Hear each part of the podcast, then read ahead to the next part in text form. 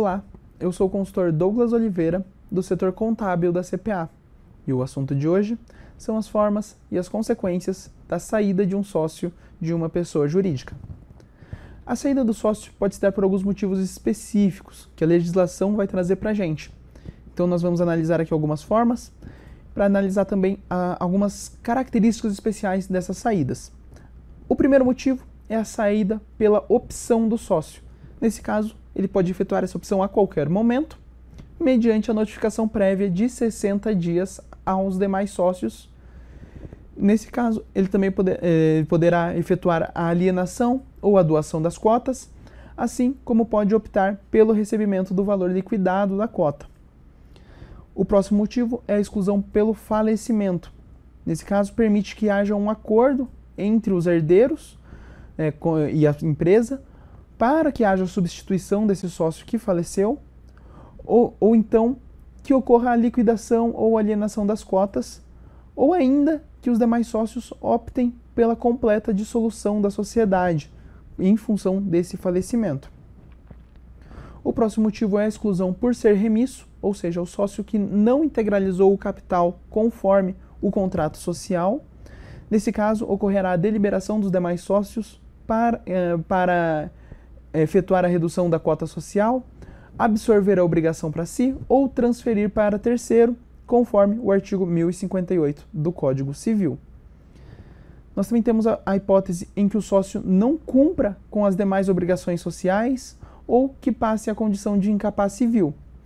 Nesse caso, ele poderá ser excluído por justa causa pelos demais sócios por meio de assembleia específica para isso, com a presença desse sócio que será excluído e que também esteja ciente, em tempo hábil, das razões para essa medida. E o último motivo é a saída do sócio com falência decretada. Nesse caso, o sócio será excluído e o montante liquidado será pago à massa falida. Diante dessas formas de exclusão, assim como também em conjunto com a análise do artigo 1031 do Código Civil, será avaliada a situação da empresa por meio de balanço levantado especificamente em função da saída do sócio, e com base nessa situação, o montante realizado será liquidado, ou seja, será pago ao sócio que está saindo, e nesse momento deverá ocorrer a redução do capital social da empresa ou oportunizar aos demais sócios que é, façam o aporte de capital para suprir a quantia que seria reduzida. Essa é a regra geral. Contudo, atualmente, o procedimento mais utilizado é a cessão das cotas por meio da alienação.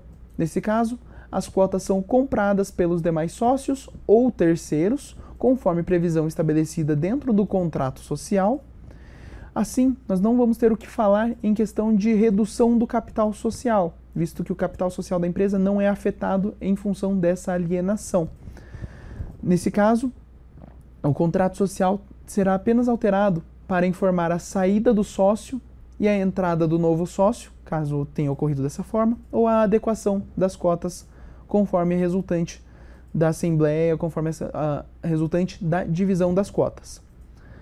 Por fim, a saída do sócio, por qualquer um desses motivos que foram apresentados aqui, não o exime de sua responsabilidade pelas obrigações sociais anteriores, respondendo por até dois anos após a averbação da resolução da sociedade em relação a ele, ou, no caso da retirada ou exclusão, pelas obrigações sociais posteriores em até dois anos, enquanto não averbado no contrato social. Certo? Por hoje é só. Muito obrigado e até a próxima.